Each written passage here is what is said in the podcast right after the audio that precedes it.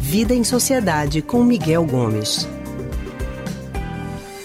E o historiador, psicólogo e psicanalista do Centro de Pesquisa em Psicanálise e Linguagem CPPL, Miguel Gomes, já está na linha com a gente. Miguel, boa tarde para você. Boa tarde, ouvinte. Boa tarde a todos. Boa tarde, Miguel. Ô Miguel, vamos falar hoje sobre um paradoxo da vida moderna. Por que será que vivemos presos ao celular, mas estamos aí resistindo para evitar falar ao telefone? Inclusive, tem coisa que impressiona. Se, por exemplo, chega uma mensagem pelo WhatsApp, muita gente responde como? Com áudio. Mas se recebe uma ligação, tem gente que não atende, espera e depois escreve. Prefere escrever, né? Você me ligou? Estou ocupada. Manda em texto aqui pelo WhatsApp. Miguel, como é que se explica essa contradição do grande vício do século XXI? Estamos presos ao celular, mas evitando ligações telefônicas. É, esse é um, uma coisa bem recente, né? Porque esses smartphones, se a gente for ver, não tem mais que 10 anos, né? E a popularização disso é bem mais recente, de, sei lá, 4 ou 5 anos para cá, é que a gente começa a ter um, a população majoritariamente utilizando esse tipo de serviço. E aí a gente observa isso, né? As pessoas cada vez menos usando o telefone para telefonar e usando o telefone para uma série de outras coisas, inclusive para se comunicar, mas não via telefone, via aplicativo, via mensagens. O que, é que a gente vê nisso? A gente vê nisso uma precarização das relações. Porque quando a gente responde chamadas escrevendo, isso implica um certo distanciamento na conversa. Né? A coisa fica mais fria porque a gente não tem um interlocutor ali do outro lado, na mesma hora respondendo para a gente.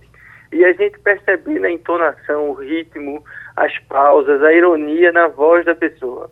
A gente fica ali com aquele texto que, mesmo quando a gente responde rápido, ele é meio que descontextualizado, porque fica nesse espaço de frio. E aí você pode dizer assim: ah, mas então por que as pessoas respondem em áudio? Por que mandam áudio? O áudio a gente não está ouvindo outra pessoa falar? Verdade, o áudio a gente escuta. Mas quando a gente faz o áudio, a gente também tem um distanciamento. A gente tem uma barreira ali que é o, o não contato ao vivo. Mesmo quando você fala e eu falo, a gente não está um se escutando ao outro. Então isso dá uma certa impessoalidade que é uma característica, vamos dizer assim, de uma forma geral, das redes sociais e da própria internet. Né? A gente observa esse fenômeno na internet de uma forma em geral. A gente pode imaginar que há 20 anos a gente não tinha esse mesmo acesso a pessoas em qualquer lugar do mundo via telefone. Era uma novela para a gente conseguir telefonar para alguém, precisava de ficha, era caro e não sei o quê. Hoje a gente fala com pessoas em qualquer lugar do mundo instantaneamente via um telefone.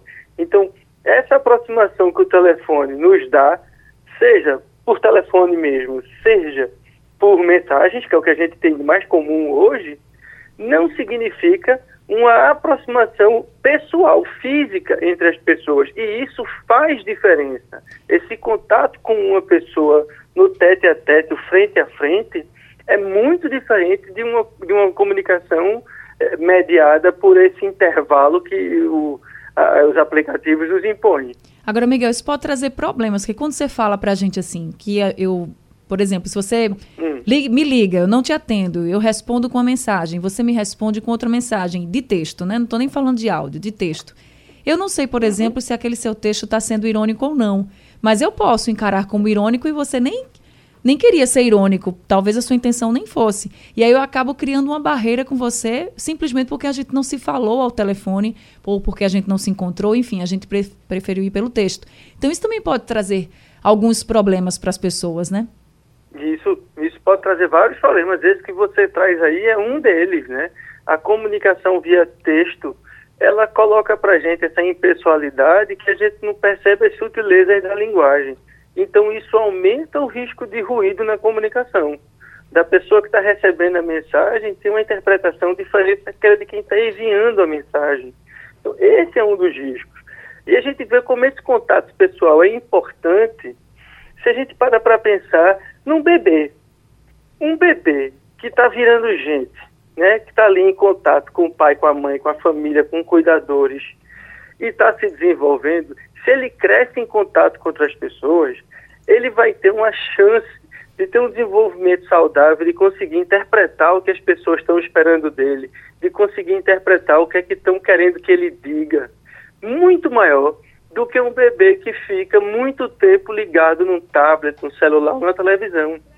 Mesmo que esse tablet, televisão ou computador, enfim, celular, fale com ele, seja um vídeo, seja e tal. Por quê? Porque ele precisa do contato de outra pessoa para aprender a, a, fazer essas leituras. É preciso ter gente como interlocutor. Então, se isso afeta a subjetivação, a formação de um bebê, também afeta, talvez em menor medida, quando a gente já está adulto. Mas afeta sim a nossa comunicação. Nossa comunicação fica empobrecida e com esses riscos, como você colocou, Anne, de maior risco de, de ruídos na comunicação, de mal entendidos, de entendimentos equivocados e que podem levar a brigas que depois fica difícil de desfazer. Olha, tem até uma frase entre os amigos que eles dizem assim: se eu receber uma ligação no meu aniversário é uma honra para mim, porque hoje em dia a gente só recebe mesmo a mensagem pelo WhatsApp de parabéns. E de fato, quando a pessoa liga, você se sente até lisonjeado, né? Porque a pessoa gastou um é. minutinho da vida para lhe desejar parabéns e não só escrevendo. De fato, faz uma grande diferença.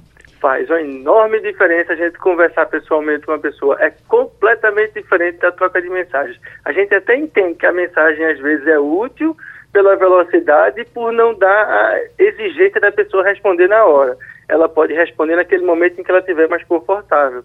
Mas, sobretudo, no contato afetivo, o telefonema, o contato pessoal, sobretudo, faz muita diferença. Ok, muito obrigado, Miguel. Obrigado, Raul. Obrigado, Anne. Anne. Obrigado a todos os ouvintes. Obrigada, Miguel. Muito obrigada também por conversar com a gente. Nós falamos com o historiador, psicólogo e psicanalista do Centro de Pesquisa em Psicanálise e Linguagem, CPPL, Miguel Gomes. Amanhã a gente conversa com Bruna Vaz sobre a leitura para as crianças. Será que a leitura na infância pode mudar o ser humano do futuro? Este vai ser o assunto de amanhã na coluna CPPL Conversa, Isso. aqui no Rádio Livre. Seguimos agora direto para Brasília com o correspondente Romualdo de Souza. Isso mesmo, porque Romualdo vai trazer informações, gente, sobre o ministro da Economia, Paulo Guedes.